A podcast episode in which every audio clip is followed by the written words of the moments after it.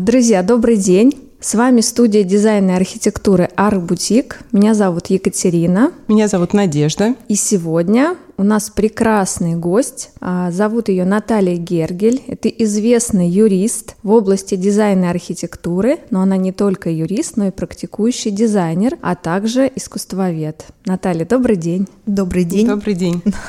Спасибо большое, что пригласили, потому что очень интересное начинание. Думаю, всем будет полезно. Да, мы тоже на это надеемся. Да, и у нас теп, тема такая животрепещущая. Так уж сложилось, что на российском рынке каждая компания по-своему оформляет услугу комплектации. Хотим поговорить как раз про нее. Как же учесть все нюансы и сделать ее, самое главное, прибыльной? Для дизайнера. Да, для дизайнера. Да, mm. есть прямо основные моменты, которые всем нужно учесть для того, чтобы ее действительно сделать прибыльной, и она не обратила вас там, в большие финансовые неприятности. Да, но мы не забываем о нашем заказчике. Для дизайнера она должна быть прибыльной и правильной, но для заказчика мы всегда экономим деньги и всегда об этом говорим. Сейчас хотим как раз поговорить именно про договор. Эта услуга требует отдельного договора. И какие же есть основные правила оформления договора комплектации, которые применимы для всех дизайн-студий вне зависимости от способа расчета с заказчиком?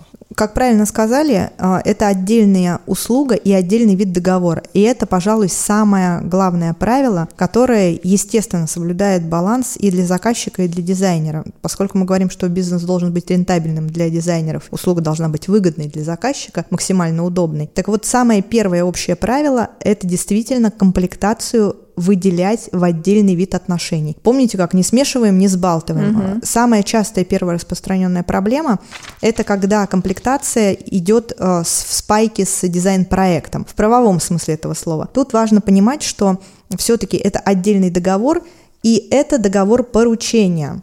Вот такой важный момент, про который я всем ну, настоятельно рекомендую его по максимуму использовать. Если дизайн это может быть или услуга, или работа, авторский надзор это в чистом виде услуга, то комплектация это все-таки договор поручения. И первое, что нужно сделать всем, и заказчик, и дизайнер в этом заинтересованы, заключать договор поручения комплектации. Этот договор он должен а, отвечать нам определенным запросам заказчика и определенным возможностям дизайнера. Но Самая большая проблема – это когда, собственно, эти отношения не оформляются документально. Угу. В чем проблема? Проблема в том, что из-за отсутствия общих каких-то выработанных норм в российском дизайне. В этом нет ничего плохого, но в задачи дизайнера входит объяснить своему заказчику, как именно он работает. Как uh-huh. мы здесь уже говорили, все студии, они действительно работают по-разному. И мы сегодня будем про это говорить, что есть принципиально разные подходы к комплектации проектов, и все могут работать как хотят. Да? Делаем все, что не запрещено прямо законодательством. Все работают как хотят, но в наши прямые обязанности, я говорю сейчас про себя как про дизайнера и про вас как коллег-дизайнеров, это объяснить заказчику, что мы делаем, как uh-huh. мы делаем, что он получает за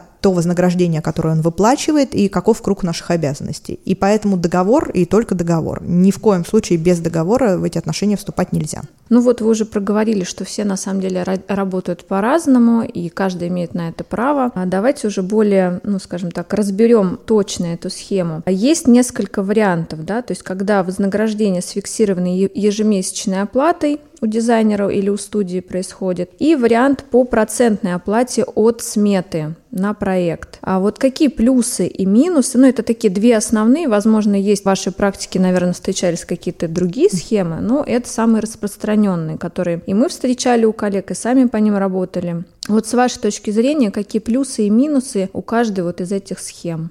По моему мнению, угу. минус у оплаты комплектации помесячно есть в первую очередь для заказчика, но этот минус тоже довольно легко нивелировать. Заказчик, когда видит э, размер вознаграждения э, помесячно, он начинает сомневаться или предъявлять примерно следующие доводы. Ну, вы можете, например, укомплектовать мой проект за 4 месяца, а будете целенаправленно работать год. И что мне с этим делать? Вот все угу. эти тревожные моменты необходимо снимать следующим образом. Во-первых, важно помнить всегда заказчику и дизайнеру следующее, что в отношениях, когда мы за что-то получаем вознаграждение, у нас есть не только обязанности, у нас есть права. В свою очередь, у заказчика тоже есть обязанности. Очень часто существует такое мнение, что заказчик заплатил и все, и дальше все должен исполнитель. В любых отношениях это не только дизайнеров касается. Тем не менее, для того, чтобы получить хороший, грамотный продукт в максимально комфортные сроки, от заказчика тоже требуются определенные действия. Я говорю про классику жанра, когда мы что-нибудь выбираем, угу. достаточно оперативно представляем эту информацию заказчику, а заказчик, который чаще всего является очень занятым человеком, не может найти время, чтобы согласовать с нами какие-то позиции. За это время происходят всякие неприятности от сняли с производства до просто пропало там из наличия. Угу. Тут очень важный момент, я хочу обсудить э, в ходе комплектации, это то, что стороны должны заранее договориться вот о каком принципиальном факте. Про это очень часто многие забывают. Нужно указывать, дизайнер каким образом должен осуществлять поиск комплектующих. Он их должен искать из наличия, или он работает с тем, что есть в каталогах компаний, то есть работает под заказ. Это может быть также смешанная схема. Почему это важно принципиально? Все коллеги-дизайнеры, они меня поймут. Когда мы работаем с вами из того, что есть под заказ, по каталогам у нас, конечно же, выбор больше и возможностей больше. Более того, конечная цена продукта, она для заказчика, как правило, более привлекательная. Мы не ограничены в художественных каких-то средствах, и мы четче можем контролировать бюджет. Когда мы работаем с предметами из наличия, когда есть такой запрос, а он на самом деле в Москве появляется все чаще и чаще, это связано с тем, что людям нужно либо поскорее въехать, либо кто-то условно на год переезжает, и ему нужно в какой-то минимально короткий срок жилье обустроить. Так вот, нужно заявлять, то есть заказчик должен заявить, дизайнер, в свою очередь, задать этот вопрос, да, мы из наличия работаем или под заказ. И если работа происходит с предметами из наличия, то тут как раз-таки от заказчика требуется очень оперативная реакция, потому что салоны – магазины не хранят предметы, uh-huh. не резервируют за вами их бесконечно uh-huh. долго. Если у них это в салоне стоит, и они это продают, они заинтересованы в том, чтобы максимально быстро продать и завести какую-то другую позицию. Так вот, заказчик в этом смысле должен быстро реагировать на те предложения, которые выдает эм, дизайнер. То есть дизайнер нашел, условно, один день, два дня, заказчик должен утвердить, и, что немаловажно, он должен оплатить. То есть по договору поручения никогда не, не надо забывать про следующую вещь. Важно прописывать, что является моментом выполнения поручения. Вы нашли позицию, заказчик ее утвердил и оплатил. И тогда эта вещь становится, соответственно, собственностью заказчика. Тут возникает следующий технический момент, что если мы попадаем в вилку, когда заказчик не имеет возможности быстро принять решение, быстро оплатить, эта вещь уходит.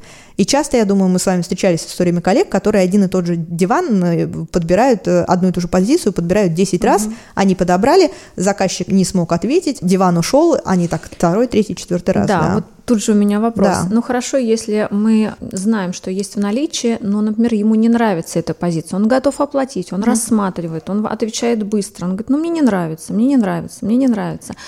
А как, как вот быть? в этом случае, да? Значит, тут э, смотрите. Либо мы э, строго, э, грубо говоря, берем позицию, которая у нас в проекте, угу. и тоже это, получается, должны где-то прописать. А, либо мы прописываем, ну, как-то отдельно, что мы вправе на наш вкус и риск, да, предлагать какие-то альтернативные варианты, и мы считаем их ну, достойными. Это очень хорошо, что мы на свой вкус и риск, мы себе всегда на свой вкус. Тут важно понимать, да, про, про что, опять же, забывают многие дизайнеры, и что они боятся декларировать в мир. Я вот хочу прямо это отдельно отметить, да. что дизайнеры боятся декларировать это в мир. Есть две вещи, которые продает дизайнер. Это вкус и время, по большому счету. То есть его профессиональная оценка, что тут красиво, а что некрасиво, что с чем сочетать, а что с чем не сочетать. Да. Поэтому это абсолютно нормально предлагать второй, третий там, или четвертый альтернативный вариант. Вторая составляющая этой модели – это то, что у многих дизайнеров отсутствует как экономический класс бизнес-модель их рентабельности. Угу. Вот сколько вариантов вы предлагаете заказчику, угу. это ваша модель рентабельности. Ваши услуги могут стоить по-разному, и на рынке они даже в рамках Москвы, а уж тем более России, цены очень разнятся. Они разнятся как по профессиональным качествам, так и по составу, собственно, услуг. Вы можете брать одну цену, она будет маленькая, но подразумевать, что вы, например, предоставляете два варианта, угу. либо у вас может быть какой-нибудь увеличенный тариф, в котором вы предоставляете 5-10 вариантов. И тут я хочу вернуться сразу к вопросу обязанности заказчика, про который я говорила. На самом деле у нас очень часто дизайнеры не могут внятно эту мысль донести, а заказчики про это просто не думают, что у заказчика есть первейшая обязанность, мимо которой он не может пройти Если он мимо нее проходит, он получает сам себе неприятности. Выбирая дизайнера, он должен посмотреть его портфолио, его работы и понять, да. подходит ли стилистически ему этот дизайн. И абсолютно нормально в своих документах писать, что основанием для расторжения договора является стилистическое несовпадение мнений сторон. Это угу. вообще нормально, да, потому что мы же не на Арбате покупаем картину, которая уже есть. Что мы нарисуем, что мы сделаем, это может понравиться, может не понравиться, но заказчик а, первоначально должен посмотреть. Это, знаете, как есть такая шутка, как потенциальный заказчик Пьера Ивановича позвонил Дани Данье и говорит, ты знаешь, я вот хочу, как у Пьера Ивановича, только он что-то занят, поэтому давай ты мне сделаешь проект. Ну, это так не бывает, да, поэтому, соответственно, К заказчик должен... бывает, Ну, да. у нас это бывает часто и часто, да, и звонки, когда вот э, я хочу там, э, например, Точно как у одного бюро, э, как у одного бюро, но они да. сейчас заняты. Вы, Или дорого. Вы работаете совсем по-другому, ну да. давайте, пожалуйста, сделайте вы мне, но задешево, значит. Угу. Соответственно, заказчик должен понять, стилистически ему нравится или нет. Значит, если не нравится, все, и отношения не надо затевать. Если нравится, то следующая ступень вопроса для дизайнера – это расчет его рентабельности, его модели, в которой он указывает, в рамках вот этого времени и этой стоимости я предлагаю вам такое-то количество вариантов. Два, три, четыре. Более того, абсолютно разумная и нормальная формулировка, я всех к ней призываю – говорит про то, что каждый последующий вариант предоставляется в случае, если предыдущий не принят заказчиком. Это угу. нормально, не надо сразу вываливать 5 диванов. Ну, то есть угу. все по-своему работают. Кому-то, нам самим, как правило, мы с вами, когда работаем с коллажами, с мудбордами, мы сами набираем какое-то количество. Но преподаватель вот мой по архитектуре, Андрей Станиславович Суматохин, он, знаете, как бы всегда говорил, что если вы заказчику даете две планировки, значит, вы сами не знаете, какая из них хорошая. Он да, этих да, вещей как согласна. бы не любил. Да. Но то есть мы набираем свой какой-то пул, но у нас э, мы заказчику выдаем некий концепт. Не понравилось, если наша модель подразумевает наш тариф, что а, мы предлагаем второй, третий, четвертый, пожалуйста. Но хорошо бы, чтобы у человека, у каждого дизайнера была рентабельная модель. Как многие, знаете, делают достаточно разумно. Они делают тарифы. Условно, тариф базовый, да, там тариф э, комфортный, тариф э, давайте будем вместе сколько угодно, да. В одном мы там предоставляем два варианта, в другом четыре, а в другом 25. Кто как это для себя устанавливает. И тогда вот это будет разумно. Пожалуйста. Наталья, тогда получается вот из нашего диалога, mm-hmm. что лучше, конечно, комбинировать какие-то тарифы, то есть не, не просто только ежемесячная плата или только процент от сметы. Лучше комбинировать, потому что это защитит и заказчика, и защитит дизайнера. То есть если клиент платит ежемесячно, он понимает, что чем быстрее он выбирает, тем меньше он месяцев будет платить вот эту тариф, потому что, в принципе, за месяц он может ничего не выбрать. Или, например, да. выбрать все. И а, процент от сметы, конечно же, дизайнер выполняет колоссальную работу по проверке смет, общению с поставщиками и так далее. И, конечно, он должен достойную оплату получать за это. Вот смотрите, комбинированный тариф существует, правда, то есть когда есть некий фиксированный платеж и плюс процент от сметы. Он встречается реже всего, но тем не менее есть э, процент дизайнеров, которые к нему прибегают. Значит, заказчик в любом случае получит хороший результат в оптимальные для него сроки, если он будет активно участвовать в процессе. При этом заказчик, как всегда, да, заказчик заказывает, платит, соответственно, он тоже может эти условия регулировать. Он может поставить задачу, что есть дизайн-проект, его нужно укомплектовать в течение там, 4 месяцев или 3 месяцев. Каждый дизайнер уже вправе сам решить, справится он в этот срок или не справится он в этот срок. Сроки помним всегда, что для любого договора они чрезвычайно важны. Значит, но еще раз, если заказчик не будет на это никак реагировать, то э, тут, конечно, дизайнер, э, дизайнеру в таком смысле интереснее получать оплату помесячно, но она категорически не интересна заказчику. Угу. С фиксированной оплатой тут, конечно же, заказчик защищен э, в том смысле, что в любом случае вы не купите больше предметов, чем нужно в проект.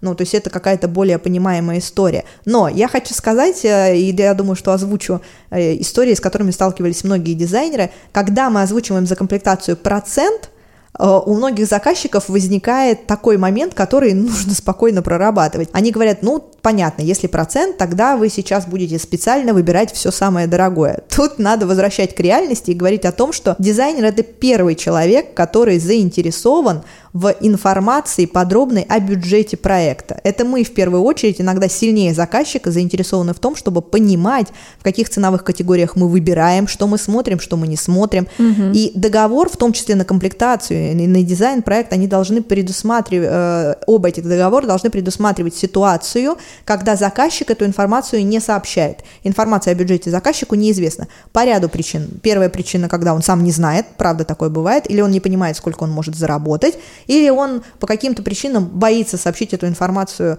дизайнеру. Вот если мы не знаем, сколько, из чего мы делаем, мы не понимаем, мы берем диван Дювивье или мы ищем какой-нибудь э, диван в Икее, или э, мебельная фабрика 8 марта нас ждет, или еще что-то, да, мы не понимаем этого.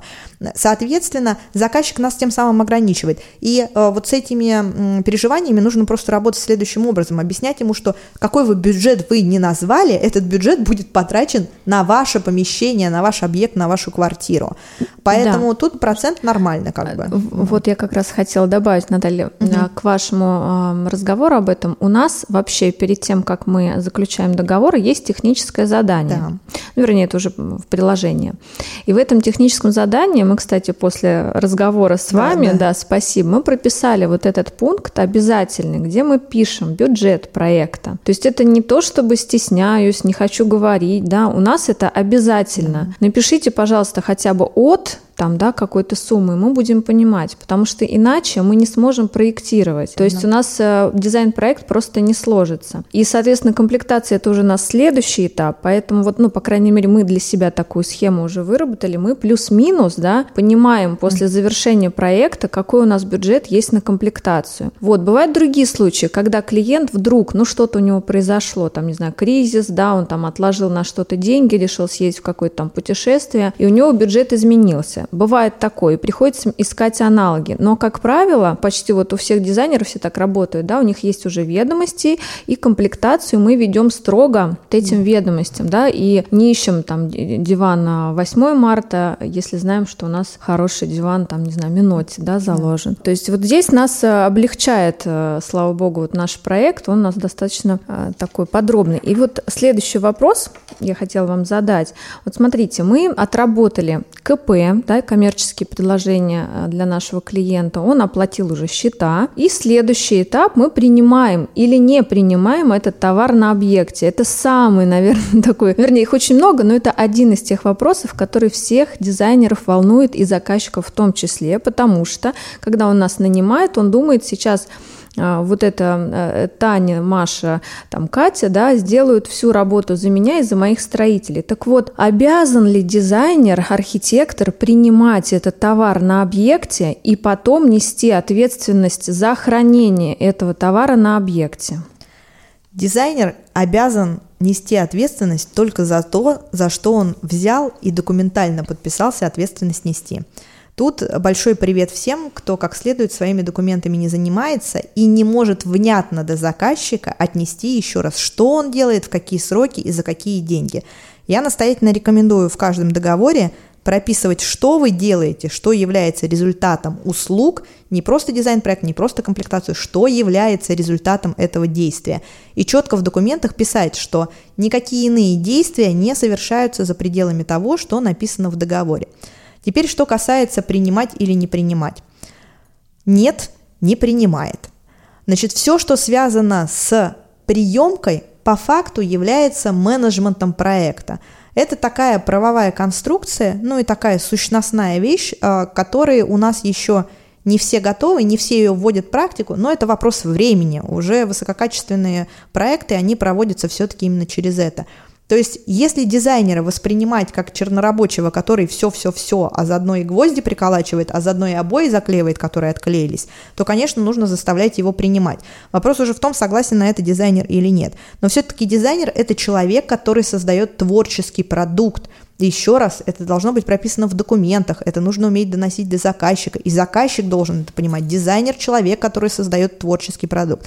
Стоимость высококлассного дизайнерского образования высока, а значит, что и стоимость конечного продукта дизайнера не может быть низкой. Это значит, что если вы хотите, чтобы, зака... чтобы ваш дизайнер стоял на объекте и принимал 10 коробок с плиткой, а если она ручной работы, каждую еще просмотрел и проверил, то вы будете платить ему по его высокой ставке и стоимости, хотя вы можете нанять за эти деньги условно рабочего беспрофильного образования, который сверит с документами поставку, и все. Поэтому принимать не надо, но в свою очередь, чтобы заказчик тоже не столкнулся с какими-то разочарованиями, до него нужно внятно эту позицию донести. Объяснить ему, что есть создание проекта, есть авторский надзор, есть комплектация, а есть управление проектом. Так вот, приемка на объекте – это управление проектом, потому что есть серьезный побочный эффект у приемки товаров.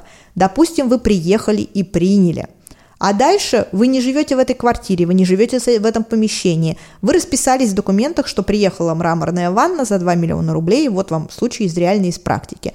Приехала ванна за 2 миллиона рублей, дизайнер расписался, все в порядке, она посмотрела на нее. Дальше она ушла, ванну монтируют как бы через месяц, выясняется, что на ней сколы, проблемы и вообще в нее что-то там настройки уронили. Дизайнер не ронял. Кто ронял, непонятно. Но дизайнер, как бы заказчик предъявляет претензии к дизайнеру, потому что формально дизайнер принял и подписался под тем, что все в порядке. Поэтому мы не занимаемся ни приемкой, ни ответственным хранением.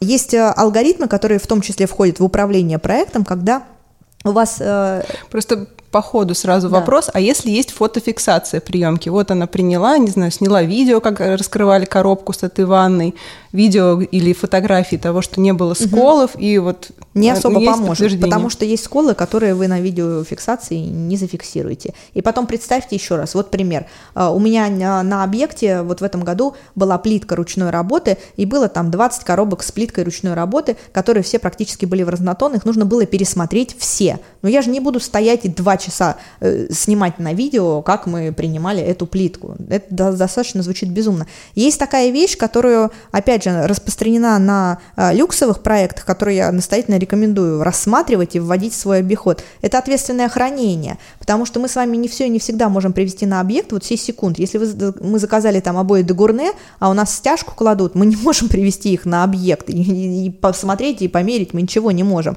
То, соответственно, сдавать это на склад, на ответственное хранение, смотреть там определенный температурно-влажностный режим, чтобы кто-то за это отвечал, да, потому что ответственное хранение подразумевает, что приняли ответственно, проверили, что все в порядке, э, соответственно, за это кто-то отвечает, если это будет испорчено или что-то. Вот, но это не вопрос дизайнера. И получается привозить уже, ну, там, к тому времени, когда да, нужно там да. выложить, поклеить. Совершенно Но верно. все равно есть момент еще перевозки с этого склада. Есть. И опять же, все равно я должен приехать, ну, не я, да, если, а если все-таки я заказчику предлагаю, сейчас они как правило, в большинстве хотят все под ключ, да.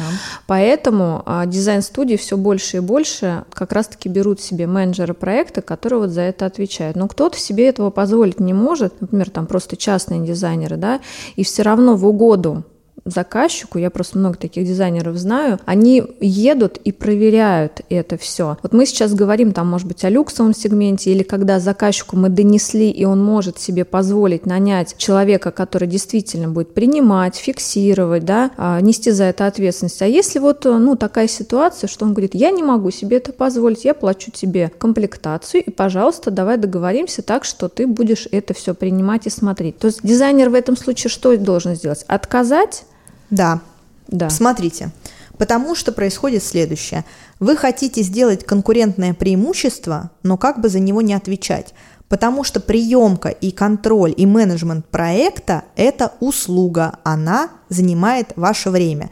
И значит, те бюро, которые ее оказывают и берут за это оплату, делают честную экономическую модель – если вы хотите показать свое конкурентное преимущество и не брать за это оплату, по факту в данном случае происходит это, то вы несете за это ответственность. И угу. вопрос только к вашим ожиданиям угу. и вашим расстройствам на самого себя. Угу. То есть очень часто у нас происходит путаница. Да. Мы не можем сказать нет угу. что мы это не оказываем, что наша экономическая модель этого не подразумевает, а по факту мы начинаем обижаться на мир, что а иначе заказчики не закажут. Ну так если мы все так будем делать и все приучать угу. к этому заказчика, так и будет. Совершенно Но, правильно. Знаете, это как да. прийти в ресторан, э, никому же из заказчиков не приходит на ум в ресторан прийти, взять там себе э, закуски, взять себе горячее, а потом просто по умолчанию потребовать десерт, ну, потому что он хочет десерт, а заплатить за него не может. Мгм. Здесь все то же самое, то есть просто считайте свою модель. Можете сделать – делаете, не можете – не делайте. Еще хочу сказать одну очень важную вещь, которая просто постоянно встречается и является се- серьезно проблемной. Очень часто дизайнеры а, и архитекторы и декораторы за что-то не получают оплату. Они сами не могут заявить, либо соглашаются бесплатно работать. Я настоятельно всех призываю осознать следующее. Бесплатная работа не избавляет никого от ответственности. Это То есть, точно. если вы сделали за бесплатно, говорить про то, что я потом Ваша убивался, проблема. да, я убивался и ничего не получил, вам не придет, не получится. Вы все равно будете отвечать, если результат был недостаточно хороший, либо вообще вызвал какие-то проблемы. Вообще клиент думает, что если ты взялся, скорее всего, ты откуда-то эти деньги получил. Может быть, ты там где-то завысил стоимость или ну что-то где-то ты заработал. Не может быть такого, что дизайнер работает бесплатно. И Я- он там себе додумает очень много, где-то еще пере- превысил стоимость и где он переплатил. Я, простите, как человек, который там в том числе многомиллиардные сделки регулировал, скажу вам следующее. Клиент вообще не думает про вас. Давайте честно. Это да. Клиент не думает, а, откуда вы заработали, не заработали. Клиенту и интересно, как любому Как нормальному сэкономит. клиенту, как он сэкономит. Да. И любой дизайнер в том числе тоже может поставить себя в ситуацию. Мы тоже с вами бываем периодически клиентами. И приходя куда-то, мы тоже выясняем, а почему Да, это, а да, что я могу получить да. за эти Это деньги. И нормально. Это нормальная абсолютно ситуация, поэтому Наталья, вы сами за себя должны думать. Совершенно верно. А вот смотрите, ну, я все дальше продолжаю эту тему, потому что она интересная. Может ли дизайнер в рамках договора комплектации, скажем так, прописать пункт и за счет этого увеличить стоимость этого договора и все-таки осуществлять вот эту приемку? Ну, пусть он будет это делать, а, не знаю, сам лично, либо он нанимает какого-то строителя из своего окружения, который занимается этим на стройке. Вот есть какая-то вот схема? Да, можно предусмотреть договор, он достаточно гибкая структура, и есть очень мало вещей, которые э, запрещено прописывать в договор. То есть это все в договоре комплектации. Можно, пожалуйста, прописать. но э, если речь идет именно о приемке, приемке, только о да, приемке, потому да. что в управлении проекта существует еще много различных других э, поручений и услуг, которые уже, конечно, если вы исполняете, то все-таки это лучше заключать отдельным договором. Да, я именно про это. И вот еще один тоже самый такой интересный вопрос, который часто нам тоже задают с надеждой. И даже у меня был пост на эту тему, и многие дизайнеры не, не поняли, о чем я. Мы не занимаемся вообще передачей денежных средств от клиента поставщику, мы выставляем ему счета которые клиент, ну, наш заказчик, сам их лично оплачивает. Ну, там разные способы есть, да. А я знаю тоже многих дизайнеров, которые могут и договор лично подписать, там, на кухню, на диван, на что-то еще. А ему клиент переводит деньги, говорит, ты оплати сам. Например, перевел на карту или дал наличными, дизайнер едет в салон к поставщику и все это оплачивает. Можно ли так делать? Нельзя. Я очень редко вообще, говорю, категорично нельзя, это тот самый случай. Поскольку я э, занимаюсь еще судебным представительством, когда все зашло не так, я вам могу сказать, что за тот год порядка 80 миллионов э, было предъявлено финансовых требований к дизайнерам, которые сделали вот таким вот образом. Ситуация здесь с юридической точки зрения банальная. Вы по договору поручения, если хотите действовать грамотно, грамотно и разумно, можете подписывать договоры от имени заказчика, действуя в его интересах, о чем в договоре будет прямо указано, что вот я, Гергель Наталья Павловна, действующая в интересах по договору поручения от имени Иванова Ивана Ивановича, заключаю договор такой-то, такой-то. Значит, но это не э, лично я, Гергель Наталья Павловна, я действую в интересах своего заказчика. Соответственно, оплачивать э, своими деньгами или брать деньги у заказчика это финансово небезопасно и неразумно, потому что в этот момент за эти деньги отвечаете вы. Угу. Заказчик передал деньги вам, например, он отнес их в салон. Предположим, что в салоне что-то случилось. Предположим, что вас в подъезде по голове ударили, и такое в моей практике у моих клиентов тоже было. Значит, э, предположим, что салон разорился или случился какой-то кризис. Деньги заказчик будет требовать не салона, он не будет искать никакой салон, никаких его учредителей, никого, он потребует их с вас. Угу. Поэтому дизайнеры, которые это делают, делают это неосторожно. Я понимаю, зачем это делают заказчики, но тем не менее, в данном случае я на такие сделки просто не соглашаюсь и категорически своим а, клиентам этого делать тоже не рекомендую. Угу. Еще бывает история, когда заказчики говорят, мы переведем вам на счет – а вы, соответственно, переведете дальше. Но, внимание, вопрос, если вам перевели на счет, эти деньги будут облагаться Налогом. налогами. Да, да. И для заказчика конечная стоимость продукта, она вырастет. Да. Поэтому смысла как бы в этом нету. Есть еще процедура, если уж очень хочется, это процедура совместного управления счетом. Она не очень распространена, uh-huh, uh-huh. и тем не менее немногие за нее берутся. Тут тоже нужно быть очень-очень сильно осторожным. То есть, когда заказчик открывает счет, дает распоряжением доступ к вам к этому счету, ему приходят все отчеты, то есть, соответственно, вы не можете куда-то, понятно, эти деньги увести, просто все оплаты проходят, вы их закрываете счетами, предоставляете отчетные документы. Вот еще хотя бы так, но это деньги, уходящие со счета заказчика, напрямую уходящие поставщику. То есть вы в данном случае занимаетесь именно представительством, вы не закупаете сами напрямую, и вот это нужно жестко понимать. Никому на выходе это невыгодно, ни заказчику, ни э, дизайнеру. Почему это еще, смотрите, невыгодно заказчику? Да. Потому что если вы заключили договор с салоном, вы числитесь там как покупатель, вы числитесь там как заказчик, прошло какое-то время, например, вы решили уехать, поменять род деятельности, вообще закончить с этим, там, сменить э, город проживания, а у заказчика что-то случилось, возникли определенные гарантийные обстоятельства, и заказчик должен обратиться в салон, чтобы ему там что-то сделали. Но он никто для салона, он не является стороной в договоре, и предъявлять ему некому и нечего. А вы не хотите этим заниматься и не будете, да и не должны, если у вас в договоре ничего про это написано. Поэтому на самом деле вот эти вещи, связанные с упрощением, и тут еще такой момент, смотрите, а, тонкий момент – Часто все эти ситуации связаны с тем, что или там заказчик не хотел бы чего-то где-то показывать, или еще что-то как-то, но в этот момент дизайнер для себя должен понять, а он сам хочет вот это вот как бы участвовать в этой ситуации и вот эти вот проблемы брать на себя. Это решение каждого конкретного человека, но помните просто, что риски, они колоссальные.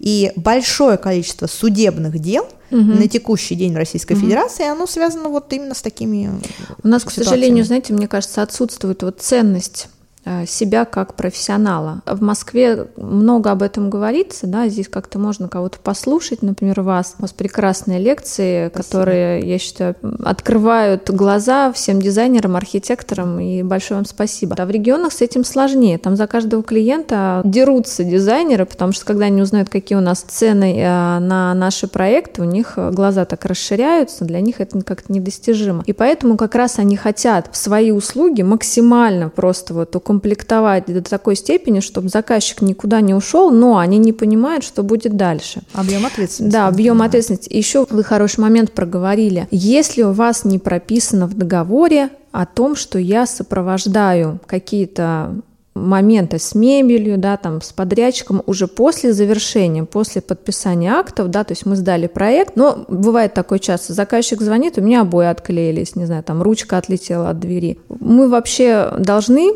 как-то вести свой проект. То есть здесь какое-то человеческое отношение или все-таки юридические нормы? Если дизайн для вас хобби, это может быть человеческим отношением. Mm-hmm. Если дизайн для вас это бизнес, любой ваш бизнес должен быть просчитан. И поверьте, тогда будет больше счастья, и тогда будет больше уважительных отношений. Вот очень хорошо и верно вы заметили, что ценность э, нашей профессии – она обесценивается, она обесценивается в первую очередь дружно всеми нами. Да. Начнем прямо с этого. Значит, никто не начнет уважать нашу профессию, если мы сами не начнем внятно как-то формулировать свои позиции и не начнем соглашаться не на все. Заказчики в этом смысле не хорошие, не плохие. Они как нормальные э, покупатели в любом договоре хотят получить максимум, затратив минимум. Мы тоже так делаем в остальных Конечно, отношениях. Да. Значит, э, я вам могу сказать, что Э, мы делаем очень большое и важное дело. И это вопрос каждого, каждого отдельного дизайнера, присоединяется он к нему или нет.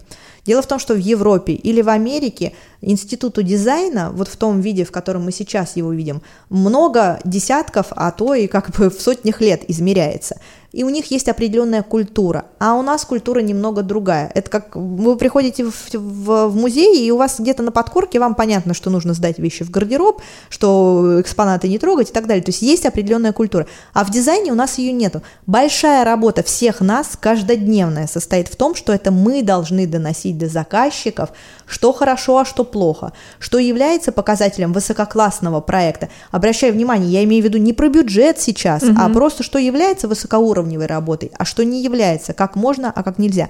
Ни один уважающий себя профессионал не будет делать плохой продукт. Еще раз я говорю, не дешевый или дорогой, я говорю плохой продукт. И если мы сами все будем стремиться к тому, чтобы внятно доносить до заказчика наши цели, задачи, ценности, как мы работаем, не будем делать того, что не является непрофессиональным и там не идти в угоду и не заниматься банальным демпингом, причем периодически просто неумным, неумным, а, да. неумным демпингом. Да, я не про то, что кто-то делает за 300 рублей, а кто-то делает за 30 тысяч. Не про это, а про то, когда вы обещаете все, а сделать вы этого не можете. Угу. Так вот тогда мы сами все постепенно, шаг за шагом, будем повышать престиж профессии, и в нашей профессии сразу будет понятно, кто профессионал, а кто не профессионал. Э, никогда нельзя обещать всего, не посчитав, сколько все это стоит. Поэтому это правда больная тема, и здесь нужно всем просто дружно, это тяжелая каждодневная работа. Плюс в этом я вижу следующий. Это, знаете, в наших руках. Да, совершенно верно. Да, но есть момент, когда ты не обещал, но клиент себе додумал, что ты это делаешь. Вот, например, вопрос по документообороту. Мы, конечно же, проверяем счета, мы проверяем чертежи и так далее. Есть еще документы, именно договора, которые присылаются также поставщиками нам, и мы их отправляем клиенту на подпись, получаем подпись клиента, отправляем поставщику, как делаем мы в своей студии. Вот должны ли мы проверять как-то сам договор, вычитывать текст и что-то править или указывать, например, клиенту на какие-то ошибки? Прям спасибо за вопрос. Отличный вопрос. Я понимаю, что мы это, как профессионалы-дизайнеры, мы это сделать не можем. Не можете, потому что вы дизайнеры, а не юристы. Это называется правовое сопровождение проекта, и в, как раз-таки в рамках менеджмента проекта вы можете это обеспечить, указав, что вы занимаетесь правовым сопровождением проекта. Как дизайнер у вас есть юридическое образование? Нету. Но даже если ко мне клиент обращается как к дизайнеру, и не покупает у меня услугу правового сопровождения, я выступаю для него как дизайнер. У меня есть профессиональные знания, я могу проверить, но если он мне за них не заплатил, я это делать не буду. Поэтому в договоре разумно абсолютно прописывать, что вы не осуществляете правового сопровождения проекта, например, и предоставляете заказчику все, всю документацию в редакциях, предложенным соответствующими поставщиками. Вы это проверять не можете, вы этого проверять не должны. Теперь смотрите про ожидания. А, про ожидания это на самом деле не из темы дизайнера, хотя, хотя дизайнеры очень страдают. Как любые творческие люди, они не умеют пр- противостоять ситуациям, когда что-то на них навешивают и говорят, что они там должны. Они да. сразу теряются и начинают что-то делать. Делать начинают странное, как бы ситуация запутывается, становится фатальной. Соответственно, а, нужно уметь таким вещам противостоять. Когда от вас чего-то ожидают, чего вы не обещали, тут, внимание, это не ваша проблема. Это проблема того, кто ожидает. А, это на самом деле просто вопрос, простите, психологический в некоторый момент незрелости. Mm-hmm. Мы часто сталкиваемся с людьми, которые ждут от нас этого, ждут от нас того. Давайте вернемся, к примеру, с рестораном. Вы заказали себе горячее, и что? Ожидаете, что вам принесут десерт, а вам его не несут. И что? Вы говорите в ресторане, принесите мне десерт – ну, вам говорят, нет, вы не заказывали десерт. Э, я думал, ну, вы могли нас спросить, вы mm-hmm. могли прочитать. У нас есть отдельная страница, на которой написаны десерты, да. Вот тут все то же самое. Просто научитесь, я вам дам чисто психологический совет. Вот когда становится страшно или не можете противопоставить себя, или ситуация какая-то кажется, вот представьте, что вы в ресторане. Вот вы mm-hmm. вот так вот будете себя вести, не будете вы так mm-hmm. себя вести. Но еще раз, большая, большая работа дизайнера состоит в том, чтобы четко и внятно донести заказчику, из чего вообще складывается не только успешное создание дизайн-проекта, но и его реализация. Объяснить заказчику, я всегда заказчику говорю, знаете, вот есть пончики, можно пойти и купить пончик, он стоит, не знаю, там 10 рублей, или пышка, там 15 рублей в Санкт-Петербурге, стоит пышка. Пришел, купил, не понравилось, ну, ты не будешь сюда ходить или урона мало, да, цена продукта 15 рублей, и э, цикл его создания, он короткий. Вложились в оборудование, делаем пышки, там, не знаю, одну в минуту, условно. Дизайн-проект – это очень длинный процесс, это очень длинный продукт. В нем будет участвовать большое количество исполнителей. Можно привести пример, я всегда говорю, представьте себе операционную, вам нужно сделать операцию, вы не обойдетесь одним хирургом, у вас должен оказаться анестезиолог, у вас должна оказаться операционная сестра, еще там какая-то сестра, еще должен быть кто-нибудь на ресепшене. Это будет большой ансамбль людей, которые вместе вкладывая свои профессиональные знания по кусочкам, создают конечный продукт. Дизайн-процесс – это то же самое. У нас, как правильно Катя сказала, есть следующая проблема. Угу. У нас заказчик считает, что дизайнер – это человек, все. который отвечает за все. Сразу скажу всем, дизайнер – это не человек, который отвечает за все. Дизайнер – это человек, который отвечает за дизайн, за творческий продукт.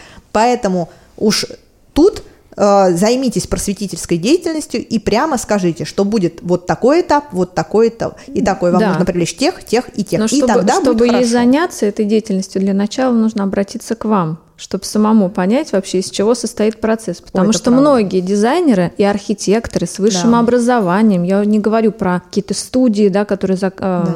не студии, а курсы, это я вообще исключаю. Но даже высшее образование нам не дает этих знаний, нас там Нет. этому не обучают. Поэтому вот я настоятельно вообще всем рекомендую обратиться к юристу, сначала проговорить все эти вопросы с ним, чтобы у тебя все по полочкам уложилось, и в дальнейшем уже все равно на практике придется да. это отрабатывать. Наталья, я хочу еще один а, то, тоже интересный вопрос. Он всех всегда интересует, особенно заказчиков. Это наше вознаграждение агентское, которое мы получаем у наших а, поставщиков, там, у новых, у старых, у проверенных. Как нам а, рассказывать, потому что, опять же, дизайнеры-архитекторы, как правило, наверное, в 80% не говорят об этом своему клиенту, заказчику, да, они скрывают, стесняются, считают, что это как нижнее белье никому не показывают, вот, и, в общем, об этом говорят вот так на ушко друг другу где-то там на вечеринках дизайнера. Почему это у нас происходит? Это же агентское вознаграждение, оно фиксированное, да, там у, каждого поставщика, оно честно нами заработано. Почему мы о нем не говорим? Смотрите, это сейчас рискую обидеть профессиональных коллег, но от незрелости в некоторый момент, от неспособности донести до заказчика или просто от нежелания вступать в какую-то конфронтацию. Значит, у нас очень часто со стороны заказчиков, я обращаю внимание, на агентское вознаграждение есть такой синоним, который на самом деле угу. не является. Это слово откат. Да, да. Так вот, у нас не госзакупки, не госконтракты и, и так далее. Важно понимать, что Агентское вознаграждение – это вопрос взаимоотношений салона с дизайнерами, а вообще никоим образом не вопрос взаимоотношения салонов и заказчиков или дизайнеров и заказчиков. Значит, чтобы тут успокоить заказчиков, нужно донести простую мысль. Агентские вознаграждения выплачиваются не из сумм, которые платят заказчики, они выплачиваются из маркетинговых бюджетов. Это вообще совершенно разные финансируемые потоки, как бы, и разные совершенно отношения. Говорить про это можно, более того, часто дизайнеры просят меня включить это в договор, и я это прописываю в договоре, да, что дизайнер имеет право получать агентские вознаграждения. Значит, те деньги, которые получает дизайнер, никогда не получит заказчик. Более того, у абсолютного большинства салонов существует принципиально жесткая позиция, что вот эти агентские вознаграждения не могут быть заложены ни в скидку, ни так далее. Существует в любом случае профит, что когда э, дизайнер приводит заказчика в салон, салоны так, как правило, для э, наших заказчиков делают скидки, угу. э, предоставляют как бы оптимальные условия, которые нельзя получить, придя с улицы условно.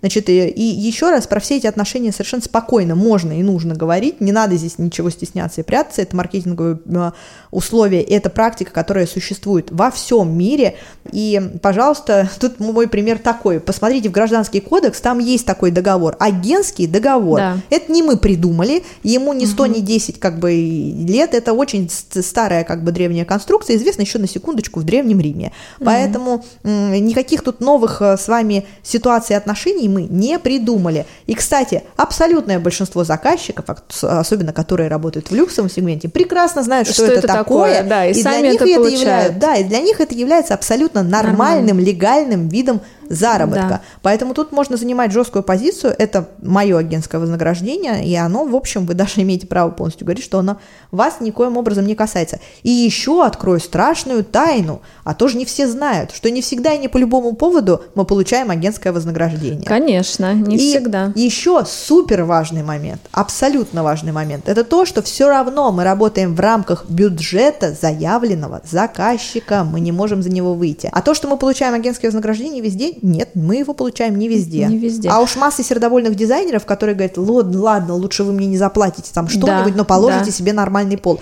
Или, это от, даже... или отдаю, отдаю свой, свой агентский да. Это, вам. слушайте, тоже абсолютно нездорово, и тут важно... Я тоже так считаю. Это нездорово, это как бы, ну, это делать так потом, не надо. Потом, тебе спасибо за это никто точно никто не Вообще скажет. никто спасибо не скажет. И, кстати, параллельно я, знаете, хотела обратиться, ну, вот если нас будут слушать поставщики, я надеюсь на да. это, к ним. Потому что у нас, например, с Надей очень часто бывает такая ситуация, когда мы просчитываем, ну, какая-то новая компания, не знаю, там заказчик привел, или вот мы на какое-то определенное изделие только их нашли, да, они нам прописывают в письме, либо в КП, что эта цена наша, то есть их, а вы, пожалуйста, здесь еще прибавьте свой агентский бонус, да, вознаграждение, на что мы им всегда отвечаем, простите, а почему мы должны что-то здесь прибавить, да. если у вас мы пришли к вам сами, привели клиента, мы, возможно, если у нас с вами получится сотрудничество, будем постоянно этих клиентов приводить, вы не тратите деньги на рекламу там на что-то еще, да, то, что могло сюда войти.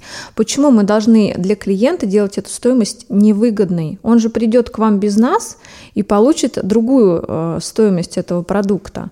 То есть это просто вот, ну, очень часто встречается. Значит, То есть это, это вопросы а, не только незрелости дизайнеров, а да, незрелости, незрелости поставщиков, поставщиков тоже, да. которые демпингуют э, ниже ниже позволен, ниже да. как, ну, и, мы, и мы действительно, кстати, в этом случае, вот мы, ну, с Надей вот за правовые отношения, за разъяснение заказчику, а, то, что действительно входит в обязанности или нет, и в том числе за, а, скажем так, борьбу правильных отношений дизайнера-заказчика. Мы отказываемся вот, ну, от таких угу. поставщиков или говорим, нет, уж давайте вы находите какие-то средства у себя и давайте нам хорошую цену. То есть мы говорим о том, что у, э, у нас, как у дизайнеров, должна быть скидка. Не накидка для клиента, да, да. а скидка именно дизайнерская потому что они действительно, да, не тратят э, на рекламу, на какое-то на продвижение именно эту сумму от заказа.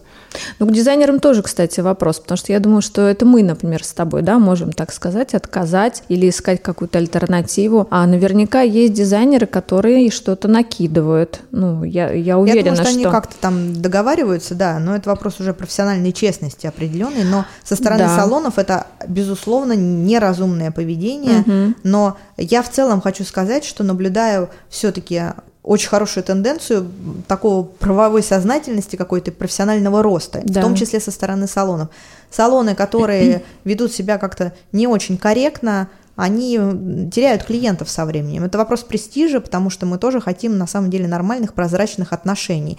И тоже никому не хочется вот это устраивать под ковром или что-то. Нормальные отношения вообще коммерческие. Сытые двухтысячные уже закончились, да. да, сейчас у нас вообще другие да. совершенно времена. Тут, кстати, смотрите, что я еще хочу сказать в защиту агентских вознаграждений. Угу. Это всегда вопрос то, что и как, на что, из каких бюджетов что тратится. Например, а, сумму агентских вознаграждений я трачу, а, на образование, и, б, на свое постоянное повышение повышение квалификации, потому что мы стараемся посещать международные выставки, угу. это всегда затраты, да? да, и в этот момент мы работаем не для конкретных проектов, мы работаем на повышение нашего уровня, понимания каких-то трендов, тенденций. У нас идет постоянная работа, связанная с поиском. Мы делаем, мы осуществляем поиски даже не в рамках конкретных проектов, а просто постоянно найти и еще найти. Ну, все знают, что со столерами, да, всегда существует да, проблема. Да. И еще найти, и еще. То есть мы постоянно на это тратим свое время, а, деньги и нервы. И агентское вознаграждение это в том числе, там мы просматриваем условно 10 компаний, угу. отметаем, потратив свое время, отметаем, оставляем одну, да, поэтому агентское вознаграждение это на самом деле да, в том числе наш экономический ресурс для развития и обеспечения нашей профессиональной деятельности. А, и если бы не было агентских вознаграждений, важно это понимать, стоимость продукта для заказчика была бы дороже. Выше, да. Да, вот Потому что, естественно, мы понимаем, что закладывая стоимость там на нашу комплектацию, мы всегда учитываем, ну, да. тех поставщиков, которых мы уже знаем, да, плюс-минус э, тот процент, который мы получаем.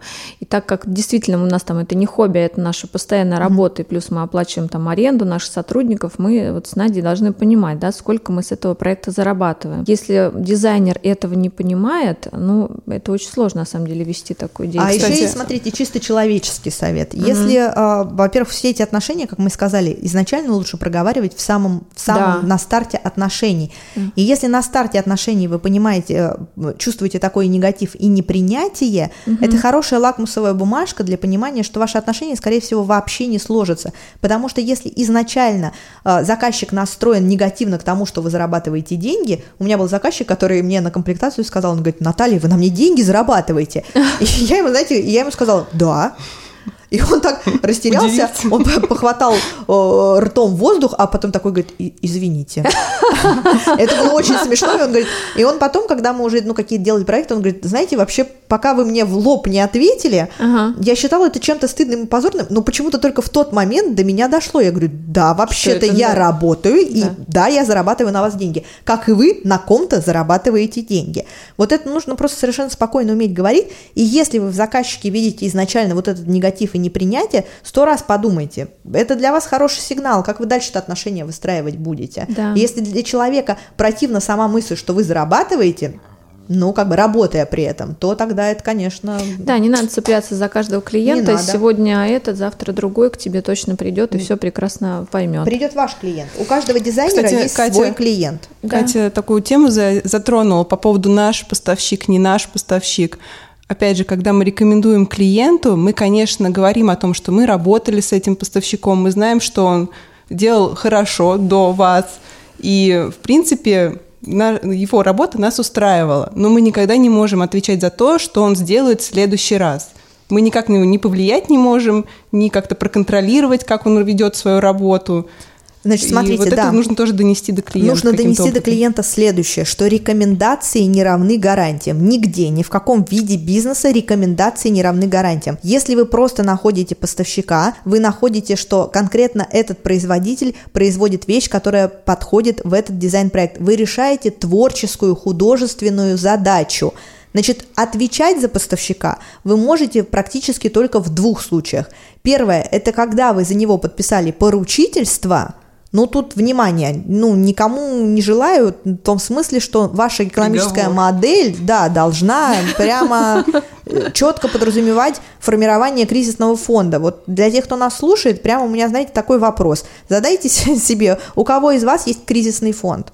И сколько, какой процент он составляет? Небольшой. Я вам скажу, у моего, у, моего, у моего бизнеса кризисный фонд составляет 15%. Я, внимание, юрист, мне как пальцы положишь, так без пальцев и останешься. Но э, главное все делать честно и разумно. Но, тем не менее, кризисный фонд, да, он есть.